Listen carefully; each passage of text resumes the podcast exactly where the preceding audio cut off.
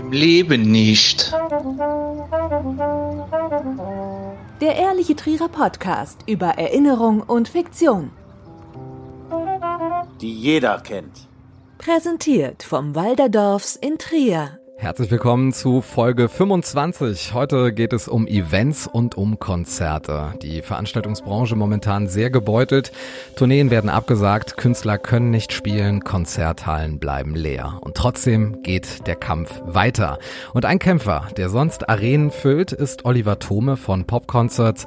Heute zu Gast beim Ehrlichen Trierer Podcast. Herzlich willkommen, Olli. Schön, dass du da bist. Hallo. Einen wunderschönen guten Tag. Hallo.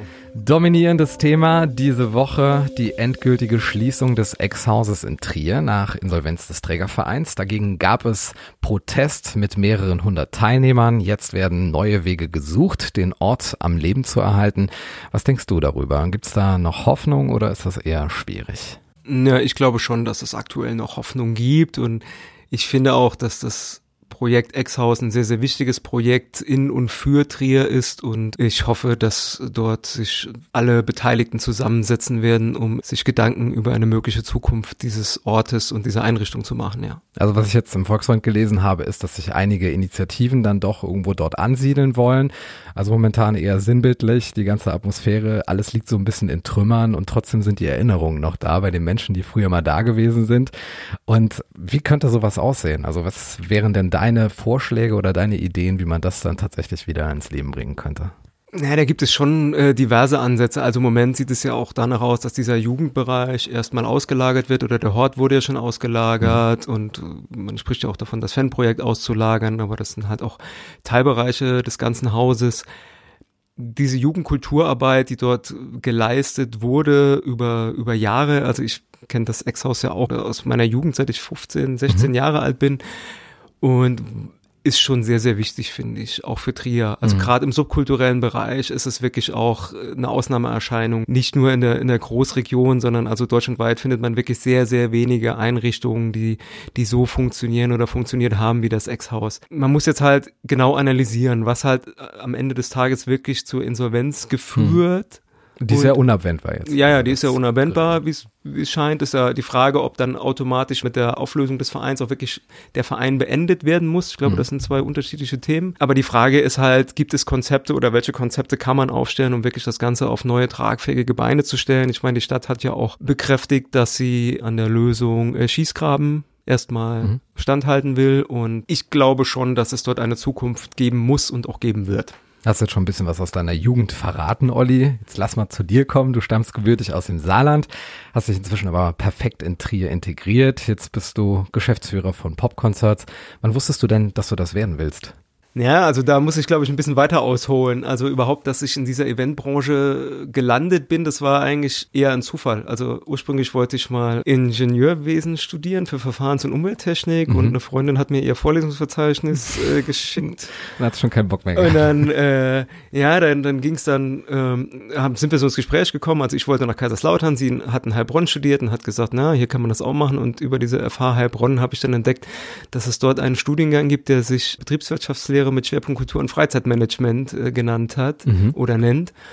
Und das hat mich dann doch sehr begeistert und auch okay. sehr gefasst. Und dann habe ich mich dann doch kurzerhand die Immatrikulationsunterlagen für Kaiserslautern auf Seite gelegt und habe mich dann um einen Studienplatz äh, dort beworben und habe den auch dann tatsächlich bekommen. Und so bin ich dann halt irgendwie erstmal grundsätzlich in dieses Thema reingekommen. Mhm. Und äh, in Trier bin ich dann gelandet. Also ich habe einfach die Konzerttickets meiner Jugend alle herausgekramt, die ich immer fleißig sammle und habe geguckt, bei welchem Veranstalter aus der Region, von wem ich die welchen Tickets gekauft habe. Das waren dann Popkonzerts und dort habe ich mich beworben. Dann gab es dann ein sehr lustiges Vorstellungsgespräch und bei Ingo Pop dann. Bei Ingo, genau, damals noch. Und so bin ich dann halt in dieses Business reingerutscht. Und ich habe dann noch im Laufe der Jahre immer stärker festgestellt, dass das wirklich dieser Bereich ist, in dem ich dann auch arbeiten will und im besten Fall alt werden möchte. Und wie seid ihr da aufgestellt? Wie viele Mitarbeiter habt ihr und was machen die? Wir haben mittlerweile insgesamt zwei Büros, eins in Saarbrücken, das haben wir vor drei Jahren eröffnet und dann unser sozusagen Stammhaus in Trier. Insgesamt mhm. sind wir mit mir fünf Festangestellte, eine Halbtagskraft, zwei Auszubildende und dann gibt es eine Unmenge an Freelancern. Also beim großen Open Air arbeiten ja bis zu vier, 500 Leute mhm. mit, die dann entweder irgendwie bei uns angestellt sind oder über Subunternehmen dazu gebucht werden. Und was war so das äh, größte Konzert, was ihr jemals angeboten habt? Also in meiner aktiven Karriere waren das mit Sicherheit die beiden Open Airs mit den Toten Hosen im Jahr 2018, die jeweils mit 25.000 Besuchern ausverkauft waren. Und die kamen alle aus der Region oder kamen die aus ganz Deutschland? Ja, die Besucher bei so einer Veranstaltung reisen dann im Schnitt schon so schwerpunktmäßig bis 200 Kilometer an, aber natürlich gibt es auch Hardcore-Fans, die irgendwie alle Konzerte dieser Tour mitreisen oder mitgefahren sind und das sind dann, ja, die kommen dann schon aus dem ganzen Bundesgebiet oder aus den anliegenden Ländern. Jetzt haben wir dich ja da, um auch endlich mal so ein paar Insights zu bekommen, wie denn dieses Business eigentlich abläuft. Es gibt ja da im Grunde genommen drei Akteure, also die Künstler, die Zuschauer und die Location-Betreiber. Wie funktioniert da eure Arbeit, dass am unterm Summenstrich dann letztlich ein Konzert oder ein Event bei rauskommt? Na, in der Tat gibt es da sogar noch einige Akteure mehr, die für das Zustandekommen eines Konzertes wirklich verantwortlich sind. Und für uns der wichtigste Ansprechpartner sind generell Tourneeagenturen mhm. oder überregional tätige Künstleragenturen. Oft läuft es wirklich so, dass wir entweder dann bei diesen Tourneeagenturen anfragen, dass wir Interesse haben, Künstler XY in Trier oder in der Region zu veranstalten. Was qualifiziert so ein Künstler, dass er für dich interessant ist? Da gibt es mehrere Kriterien. Also zum einen wir sind privatwirtschaftlicher Veranstalter, da ist natürlich das Wirtschaftlichkeitsargument immer auch ein Punkt. Zum anderen, ja, spielen persönlichen Musikpräferenzen mit mhm. rein oder dass man halt auch einfach aktuelle Künstler in der Region präsentieren will. Und wir haben ja da eine, eine ganz enorme Bandbreite. Also wir veranstalten ja Konzerte mit 50 Zuschauern mhm. und wie gesagt, das geht hoch bis 25.000. Also es ist ja nicht so, dass jedes Konzert von uns in einer ausverkauften Arena stattfindet. Das wäre ja sehr schön. Und so internationale Künstler, also du stellst fest, da gibt jemand auf Welttournee. Wann ist denn so der Moment, wo du eingreifst, dass da vielleicht Trier oder Saarbrücken oder Luxemburg jetzt als Veranstaltungsort in Frage kommt? Wie funktioniert das? Ja, oft bevor man ja irgendwie als örtlicher erfährt, dass eine Tournee überhaupt zustande kommt, weiß das ja dann die Tourneeagentur und häufig ist es auch wirklich so, dass, dass Tourneeagenturen auf uns zukommen. Die gucken dann irgendwie auf den Plan, wo soll der Künstler spielen, wie viele Termine spielt er in Deutschland, wie groß sollen die Hallen sein und wir haben jetzt zum Beispiel mit der Arena Trier ja die größte Halle in Rheinland-Pfalz mhm. und, und auch im Saarland, also so eine kompletten Großregion. Dann rufen die halt oft bei uns an oder schreiben eine Mail, du Künstler XY wird gern in dem und den Zeitraum auf Tour kommen. Siehst du das bei dir in der Region? Mhm. Wenn ja, kannst du mir Freitermine aus der Halle schicken oder in welcher Halle siehst du das? Und ja, so kommt das Ganze dann zustande. Und dann werden im nächsten Step sozusagen Einnahme- und Kostenkalkulationen für diese Show erstellt. Mhm.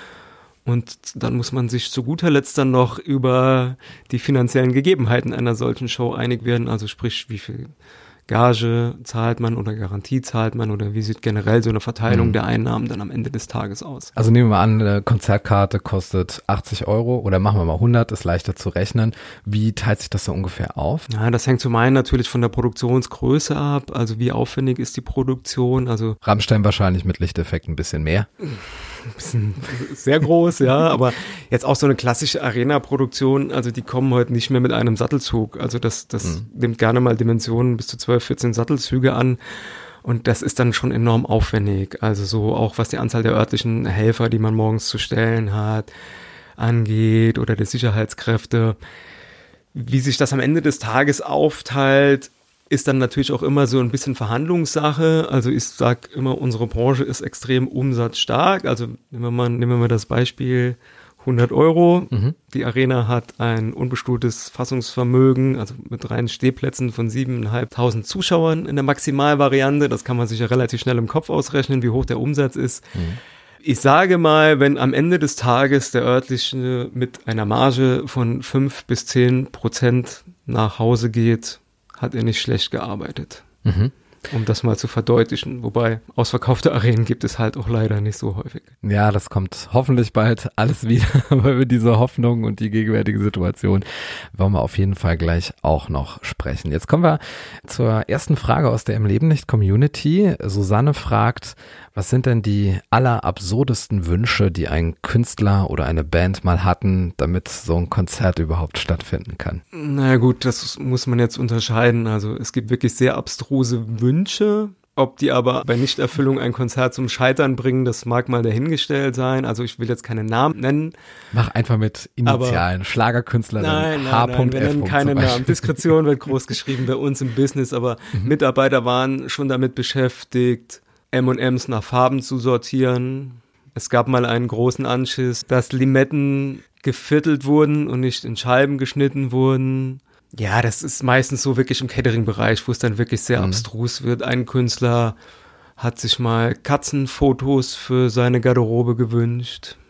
Also. Cat Stevens wahrscheinlich. Ja. Ne, der war es nicht. Und grundsätzlich sind die Anforderungen immer ähnlich. Ne? Es muss eine Garderobe geben, es muss Technik geben, es muss was zu essen geben, aber innerhalb dieser Bereiche sind die Wünsche doch oder ragen doch weit auseinander. Mhm. Siehst du die Künstler dann auch persönlich? Hast du da mal so deine zwei Minuten, wo du dich mal unterhalten kannst? Selten sehr selten. Es gibt Künstler, mit denen man ja auch irgendwie mittlerweile irgendwie bekannt ist, weil man sie schon häufiger veranstaltet hat. Aber im Grunde genommen ist wirklich so diese Tourneeagentur oder die Technikpartner dann vor Ort sind eher unsere Ansprechpartner. Ich denke, es gibt viele sympathische Künstler, aber es gibt auch Künstler, da man, ist man nicht so traurig, dass man an dem Tag keine Zeit mit ihnen verbringen Also musste. solche, die sich auf der Bühne anders verhalten als jetzt hinter den Kulissen. Zum Beispiel. Sonst irgendwie nochmal eine, eine Anekdote, die man vielleicht anonymisiert erzählen kann. Nee, eigentlich, nee, da, wie gesagt, da gibt es, man hat das schon wirklich viel erlebt, aber ja, man schmunzelt dann mal darüber und vergisst es dann auch wieder. Ich merke schon, Diskretion wird da wirklich groß geschrieben. Sehr, sehr schätzenswert, lieber Olli. Ähm, schaust du dir die Konzerte eigentlich dann auch selber an oder nur auf die Zahlen nachher? Nee, nee, ich bin also in Trier, würde ich sagen, bei 98 Prozent aller Shows auch selbst vor Ort. Bei den Veranstaltungen, die wir auch in Saarbrücken jetzt sehr regelmäßig machen, ist ein bisschen weniger, weil es auch doch immer mit, mit viel Fahrerei verbunden, beziehungsweise mhm. oft finden ja auch Shows einfach parallel statt. Aber was ist schon wichtig, irgendwie vor Ort zu sehen?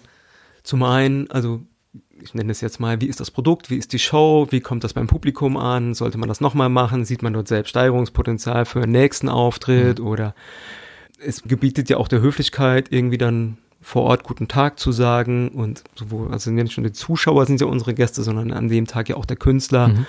und da irgendwie ja auch einfach sein Gesicht zu zeigen. Was ist denn die beste Marketingmaßnahme für Konzerte? Müsst ihr da aktiv bewerben oder ist das meistens ein Selbstläufer, dass der Künstler seinen Tourneeplan veröffentlicht und schon sind die Hallen alle ausverkauft? Das ist der Idealfall, der kommt aber wirklich sehr, sehr selten vor. Und ansonsten ist es komplett abhängig von der Zielgruppe. Mhm. Also da sind wir ja auch relativ breit aufgestellt. Also wir sind ja im subkulturellen Bereich irgendwie mit Punk oder mit Rockshows mhm. aktiv, mhm. machen aber auch Schlagerveranstaltungen zum Beispiel, um, um die Bandbreite mal so die Extreme abzudecken. Es gibt Veranstaltungen, wie du gesagt hast, die verkaufen sich sozusagen direkt mhm. ohne Großmarketing aus. Es gibt Veranstaltungen, die muss man vor allem in den sozialen Medien bewerben, also gerade wenn es um jüngeres Publikum gibt. Es gibt Veranstaltungen, die lassen sich aber wirklich am besten traditionell über Printanzeigen in Tageszeitungen oder ähnlich oder Plakatierungen hm. äh, verkaufen. Wie ist denn der Trierer Markt so aufgestellt? Hat die Region einen Lieblingsmusikgeschmack? Kann man sowas sagen? Nee, das würde ich jetzt nicht sagen. Also wenn es sehr abgedreht wird, dann wird's in Trier immer ein bisschen schwieriger, sage ich jetzt mal. Mhm. Also so, so ganz abgedrehte Themen. Ansonsten, ich finde, Trier ist ein guter Markt, zum Beispiel für deutschsprachige Popmusik. Mhm. Das ist wirklich ein guter Sektor. In der Marktanalyse habt ihr wahrscheinlich auch so ein Durchschnittsalter bei Konzertbesuchen. Lässt sich das ermitteln und kann man sagen, dass jüngere Menschen eher begeisterungsfähig äh, sind, sich ein Konzert anzuschauen oder sind das dann doch eher die älteren Schlagerfans zum Beispiel? Das ist wirklich veranstaltungsabhängig, aber ich würde sogar eher sagen, dass in den letzten Jahren der Markt in dem Ü40-Segment stärker geworden ist. Mhm. Also ich glaube, dass diese Generation vielleicht Live-Musik noch stärker zu schätzen weiß, als jetzt vielleicht ganz junge Zuschauer, um es mal so irgendwie zwischen 15 und 18, weil sie, glaube ich, auch viel stärker mit Live-Musik groß geworden sind, als es heute der Fall ist. Mhm. Jetzt kam ja diese komische Phase im März, die uns alle sehr schockiert hat und die Maßnahmen, die alles erheblich schwieriger oder unmöglich gemacht haben. Das war ja dann schon so eine Art Vollbremsung, oder? Das, da wurde die Handbremse mal komplett gezogen, auf jeden Fall. Wie seid ihr damit umgegangen? Im ersten Moment war das eine Schockstarre für mhm. uns. Also ich meine, das hat sich ja so über einen Zeitraum von irgendwie ein bis zwei Wochen angebahnt, dass da was kommen wird. Aber als dann auch wirklich der finale Anruf kam, dass ab morgen keine Großveranstaltungen mehr stattfinden dürfen. Und wir hatten am nächsten Tag eine Großveranstaltung in der Arena gehabt, Blauer Planet mit über 3000 verkauften Tickets. Mhm. Da wurde einem das wirklich mal so richtig bewusst, was da gerade auf einen zurollt. Und dann wurde innerhalb von zwei Tagen wurden ja sämtliche Veranstaltungen verboten und wie gesagt, man, man musste sich dann kurz schütteln und einen Haufen Veranstaltungen absagen und verlegen und man ist irgendwie, also richtig Zeit für, für Panik hatte man gar nicht, weil, weil man direkt wieder neue Aufgaben gestoßen wurde und als sich das dann so ein bisschen gelegt hatte oder man da irgendwie so ein bisschen Normalität in Anführungszeichen wieder drin hatte und zur Ruhe gekommen ist, dann ist einem schon bewusst geworden, was, was da gerade so passiert und aber man wusste ja zu dem Zeitpunkt noch nicht, wie lange das Thema mhm. andauert. Also ich glaube, so die ersten Wochen haben wir wirklich gedacht, dass wir im Sommer 20 irgendwann Open Airs spielen können. Und was hast du dann deinen Mitarbeitern gesagt oder worauf haben die sich dann konzentriert? Waren die jetzt nur damit beschäftigt, Absagen zu schreiben, Gelder irgendwie rückzuwickeln, die jetzt äh, aus Verkaufserlösen zustande gekommen sind? Was habt ihr denn gemacht dann seit März? Ja, also beschäftigt war jeder, ne? Man musste ganz viel Öffentlichkeitsarbeit machen, Pressemitteilung schreiben, Homepage oder soziale Medien aktualisieren und man musste am Ende des Tages als Unternehmer ja auch dafür sorgen, dass die Stimmung bei den Leuten nicht schlecht wird, ne? Also klar, hat dann auch jeder Angestellte irgendwie mit Sicherheit Existenzängste bekommen, weil jetzt keiner so genau wusste, wie lange dauert das und, und was passiert. Und ich glaube, das, das war irgendwie so innerhalb der Firma so meine Kernaufgabe, ne? Mhm. da irgendwie versuchen, die Stimmung noch aufrecht zu erhalten und, und jeden Morgen irgendwie sich auch trotzdem nicht schlecht gelaunt ins Büro zu begeben und zu gucken, dass die Leute irgendwie weiterhin motiviert arbeiten. Und das ist wirklich, und da habe ich höchsten Respekt vor unserem Team, dass, dass die das so gut hinbekommen haben. Ne? Mhm. Also wirklich, das ist, das ist so eine destruktive Arbeit, irgendwie Veranstaltungen zu verlegen und den Leuten am Telefon zu sagen, dass das Konzert nicht stattfindet, dass man noch keinen Ausweichtermin hat, dass man jetzt noch nicht genau weiß, was passiert mit den Tickets, also so. Und gleichzeitig unter einer gewissen Form von Existenzangst ja, zu leiden. Du baust ja dein Fundament im Grunde jeden Tag einen Stein mehr ab genau. und äh, in der Hoffnung, dass dann irgendwie noch eine gewisse Grundlage bleibt, damit man, wenn es Lockerungen gibt, dann auch weiterarbeiten kann. Also wenn man da in soziale Medien geschaut hat, da ist mir aufgefallen, dass viele ihr Profilbild bei Facebook angepasst haben. Da stand dann Existenz bedroht, Alarmstufe rot. Wie schätzt du solche Aktionen ein? Liest, hört das jemand, der Einfluss hat, der das verändern kann aus Politik? Ich glaube, es hat relativ lang gedauert, bis, bis die Politik wahrgenommen hat, wie die Strukturen in der Konzertbranche überhaupt sind. Also das sind jetzt nicht nur Unternehmen wie wir, die dort tätig sind. Ne? Ich kann ja als Unternehmen meine Mitarbeiter in Kurzarbeit schicken, Kurzarbeit beantragen, habe Soforthilfe beantragen können oder jetzt mhm. Überbrückungsgeld. Es gibt aber ein wahnsinnig großer Anteil der Leute in dieser Branche sind Solo-Selbstständige und die fallen durch sämtliche Hilfe Raster mehr oder minder durch. Also zu, zu denen sagt man, sie können im Grunde genommen nur Hartz IV beantragen.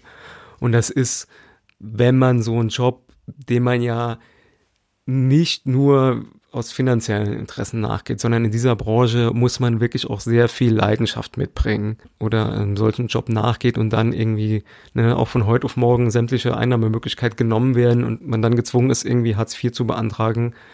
Das ist schon ein Schlag in die Magengrube. Absolut. Vor allen Dingen, wo man nicht das machen kann, wofür man eigentlich brennt. Ja, oder wofür man, wo man sich auch hochqualifiziert hat. Ja. Sonja Storz äh, möchte dazu wissen, warum hat deiner Meinung nach die Eventbranche so wenig Lobby, gerade in Zeiten, wo zwischen Systemrelevanz und Nicht-Systemrelevanz unterschieden wird? Ich glaube zum einen, weil diese privatwirtschaftlich organisierte Konzertstruktur, die wir in Deutschland haben, sich zum größten Teil auch autark finanziert hat. Mhm. Also wir kriegen ja relativ wenige oder gar keine öffentliche Subventionen Und ähm, ich glaube, die Politik sieht das wirklich als Wirtschaftszweig an. Dieses, diese kulturelle Bedeutung, die, sage ich jetzt mal, Rock- und Popmusik haben, spielt oder hat dort lange Zeit vielleicht irgendwie gar nicht so eine große Rolle gespielt. Hm. Und ähm, ich war ja auch selbst bei der Demo in Berlin für die Veranstaltungsbranche und wenn man wirklich sieht, wie viele Leute dort zusammengekommen sind, dass wir ja, wir reden ja vom sechstgrößten Wirtschaftszweig in Deutschland, dann fragt man sich wirklich, warum hat diese Branche eigentlich so eine schlechte Lobby? Das stimmt schon. Und ich glaube aber, man hat wahrscheinlich auch selbst zu wenig Lobbyarbeit betrieben. Das heißt aber nicht, dass ihr jetzt überhaupt gar keine Events hättet im Sommer. Na, wir haben uns an dem orientiert, was laut den Hygienevorschriften vom Land Rheinland-Pfalz möglich war. Also wir haben mhm. in Kooperation mit drei Partnerunternehmen aus Trier, dem Broadway Kino, der Firma Pro Musik und der Firma Timeless Events von Mitte Mai bis Anfang Juli Autokino veranstaltet, Autokonzerte und haben dann im August noch äh, zwei kleinere Open-Air-Events im Brunnenhof veranstaltet. Wie war die Resonanz beim Autokino? Ja, die war doch sehr gut. Also es war auch ein, eine lustige Erfahrung. Keiner von uns hat je vorher Autokino veranstaltet und man wurde mit neuen Aufgaben konfrontiert und man hat auch wieder veranstaltet, was auch irgendwie so die Stimmung im gesamten Team irgendwie gehoben hat. Vor einigen Wochen kam ja in Rheinland-Pfalz zumindest mal die erste Lockerung. Insofern, als dass jetzt 500 Personen Maximum für Veranstaltungen draußen und 250 für Indoor zugelassen werden. Hat denn das aus deiner Sicht so ein Potenzial für einen Neuanfang oder ist das nicht die Kategorie, die sich für euch lohnt? Also für unsere Firma lohnt sich das faktisch nicht. Also das wäre ungefähr so, als wenn ich jetzt einem großen Trierer Restaurant sage, du darfst am Abend einen Tisch besetzen. Ist definitiv zum Leben zu wenig. Ich meine, es gibt jetzt ja Programme wie die Initiative Musik bietet jetzt gerade das äh, Programm Neustadt Kultur an, was aufgelegt wurde. Dort haben wir auch Anträge gestellt, um dann wirklich Gelder zu erhalten, um solche Corona-konformen Programme mindestens mal kostendeckend durchzuführen. Ich meine, wenn man mit 250 Leuten Indoor mal ausgeht, das ist ein Viertel der Kapazität der Europahalle. Hm.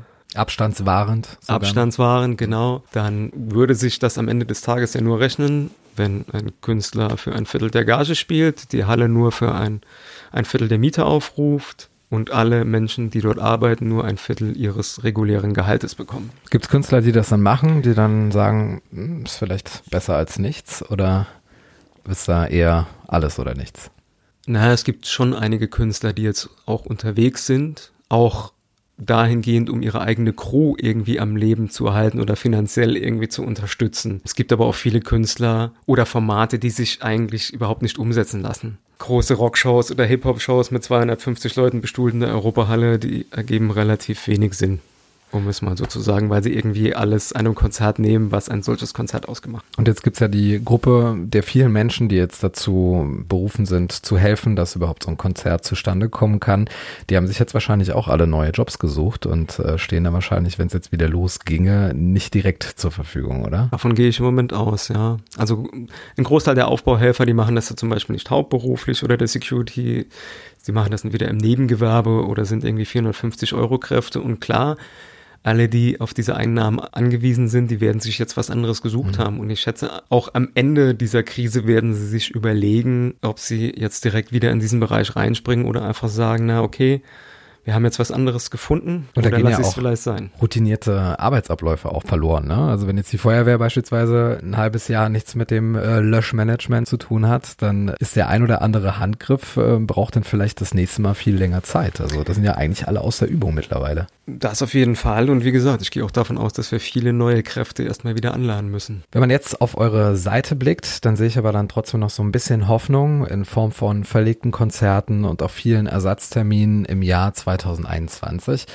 Wie realistisch ist es aus deiner Sicht? Das ist, glaube ich, eher so eine emotionale als äh, vernünftige Antwort, äh, dass ihr diese Ankündigung auch tatsächlich halten könnt. Es gibt dazu eine persönliche Meinung, hm. die ich habe und die lautet, ich glaube, dass wir volle Hallen wie wir sie kennen, erst wieder erleben werden, wenn es wirklich einen Impfstoff gibt ne? Hm. oder ein Medikament. Ich glaube, wir werden uns jetzt erstmal damit beschäftigen müssen, Corona-konforme Formate umzusetzen und an den Start zu bringen. Zum Beispiel? Ich habe jetzt einen Antrag bei der Stadt Trier eingereicht, die Arena wieder mit bis zu 20 Prozent ihrer Kapazität zu füllen, unter Einhaltung aller Auflagen. Ich bin mit der MVG, der Betreiber von Europahalle und Arena in Gesprächen, welche Formate wir wirklich in der Europahalle umsetzen können am mhm. Ende des Tages. Das beschäftigt uns gerade.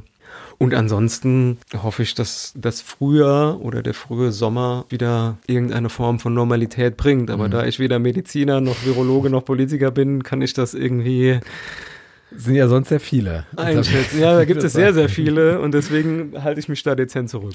Und dann gibt es auch noch die Gruppe, die, glaube ich, jetzt sehr, sehr stark verunsichert ist. Und auch wenn es jetzt Lockerungen gibt, ist das, denke ich mal, im Bewusstsein schon so ein bisschen eingebrannt, dass man da einfach vorsichtiger ist. Also Handschlagkultur ist das eine, in Gruppen zusammenstehen ist das andere. Einige halten sich da sehr, sehr strikt an die Regeln und meiden da jede Form von äh, Abstand unter 1,50 Meter. Und andere, ähm, denen ist es egal. Vielleicht ist das dann auch die neue Zielgruppe, die bei einer etwaigen Lockerung dann auch wieder bereit stünde, auf Konzerte zu gehen. Naja, aber auch kein Veranstalter will irgendwie ein Superspreader-Event mhm. veranstaltet haben. Ja, also man, man kann natürlich auch die Leute verstehen, die verunsichert sind. Das, das ist faktisch so, wobei es ja, glaube ich, im Moment die Tendenz ist, dass wirklich die größte Zahl der Infektionen auf privaten Feiern entstehen und nicht irgendwie auf öffentlichen Veranstaltungen. Wir bleiben guter Dinge in der Hoffnung, dass eine Lösung gefunden wird, die uns da auch alle mal aufatmen lässt und uns zuversichtlich in die Zukunft blicken lassen kann. Lieber Olli, wir kommen jetzt zum Quickfire bei Im Leben nicht. Das heißt für dich 16 kleine Events, die es auszurichten gilt. Bist du bereit? Legen wir mal los. Deine Trierer Lieblingsvokabel. Ich glaube, das ist äh, die Flem oder die Freck. Also zwei ganz tolle Ausdrücke.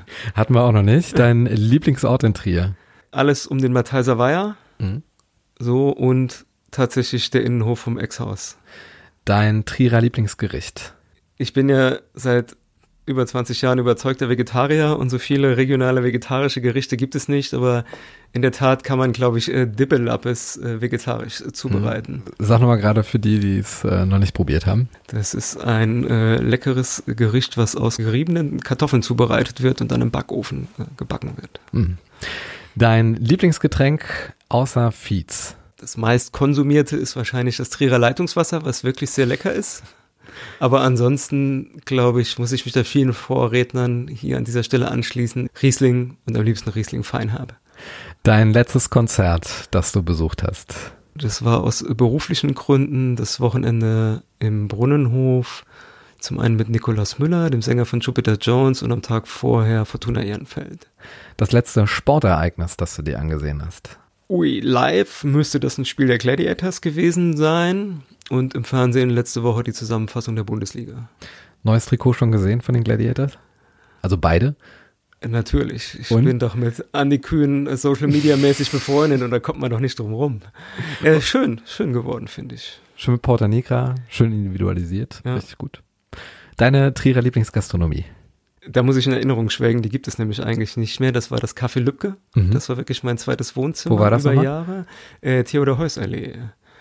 Und ansonsten so seit meiner Ankunft in Trier sozusagen immer wieder Anlaufstelle, auch wenn ich gar nicht mehr so wahnsinnig häufig abends weggehe, ist der Winkel in der Johannesstraße. Dein Lieblingstrierer? Das ist einfach, das ist äh, meine, meine Frau und meine Kinder. Wie stehst du zur verkehrsberuhigten Römerbrücke? Radweg, Autos oder beides? Da ich sowohl Auto als auch Radfahrer bin, bin ich da ein bisschen zwiegespalten, weil jegliche Beeinträchtigung des Trierer Autoverkehrs führt ja oft zu einem Zusammenbruch des, des, des, des Autoverkehrs, mhm. habe ich so den Eindruck. Aber in puncto Radwegen ist in Trier noch viel Luft nach oben. Also von daher, wenn es verkehrstechnisch Sinn macht, sehr gerne. Welche Musikrichtung verkörpert am ehesten Sex, Drugs und Rock'n'Roll heutzutage? Ui, gute Frage. Hip-Hop? So, also gewisse Sparten zumindest mal im Hip-Hop? Also der Fragensteller, ich möchte ihn mal bewusst anonym halten, ist jetzt von Schlager ausgegangen. Naja, ich sage mal, es ist nicht so, dass das im Schlager nicht vorkommt, aber nach außen würde ich schon denken, dass es Hip-Hop ist. Wer war der beste Azubi bei Popkonzerts? Die Frage kommt doch bestimmt von Andreas Kühn, oder? Ja, einige Fragen stellen. Auch das lassen wir unter den Deckmantel der Diskretion fallen, wobei Andi Kühn war ja unser erster Azubi und wir beide Seiten haben viel gelernt und viel gelacht. getrennte Wege gegangen irgendwann. Ja, aber im Guten. Also wir sind äh, im, im sehr, sehr Guten. Also Andi ist immer noch ständiger Wegbegleiter unserer Firma und wir haben ja auch seinen Werdegang verfolgt und waren ja auch zwischenzeitlich sogar in einer Bürogemeinschaft.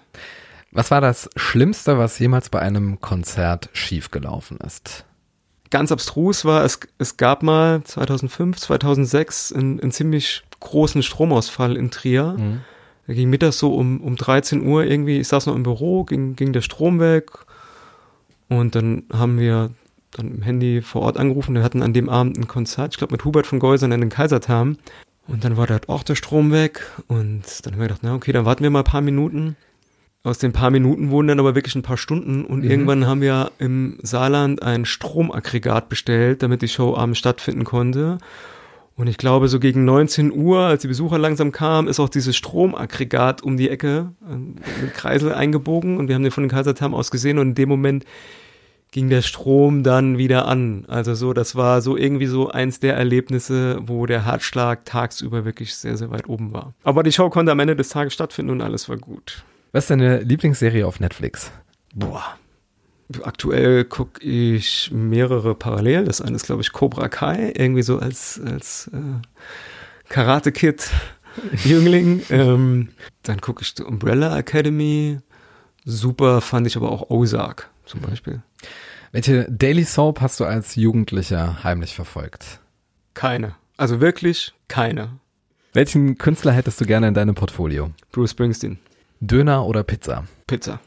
Olli, du kannst jetzt alle Plakate in der Stadt Trier und alle Konzerthallen mit einem Spruch versehen. Welcher wäre das? Ex-Haus bleibt. Ein sehr frommer Wunsch und auch eine Aufforderung an uns selbst und an die Politik, aber das wäre jetzt der Spruch der Stunde, finde ich. Das ist das Schlusswort für die Folge 25 im Leben nicht, der ehrliche Trierer Podcast über Erinnerungen und Fiktion, die jeder kennt. Heute mit Oliver Thome von Popconcerts. Wo können wir dich am besten mitverfolgen über Neuigkeiten? Ja, das ist wirklich die Facebook-Präsenz unserer Firma. Popconcerts. In diesem Sinne, Einblick wert. Vielen Dank, lieber Olli. Schön, dass du da bist. Ja, vielen Dank. Im Leben nicht. Der Ehrliche Trierer Podcast über Erinnerung und Fiktion. Die jeder kennt. Präsentiert vom Walderdorfs in Trier.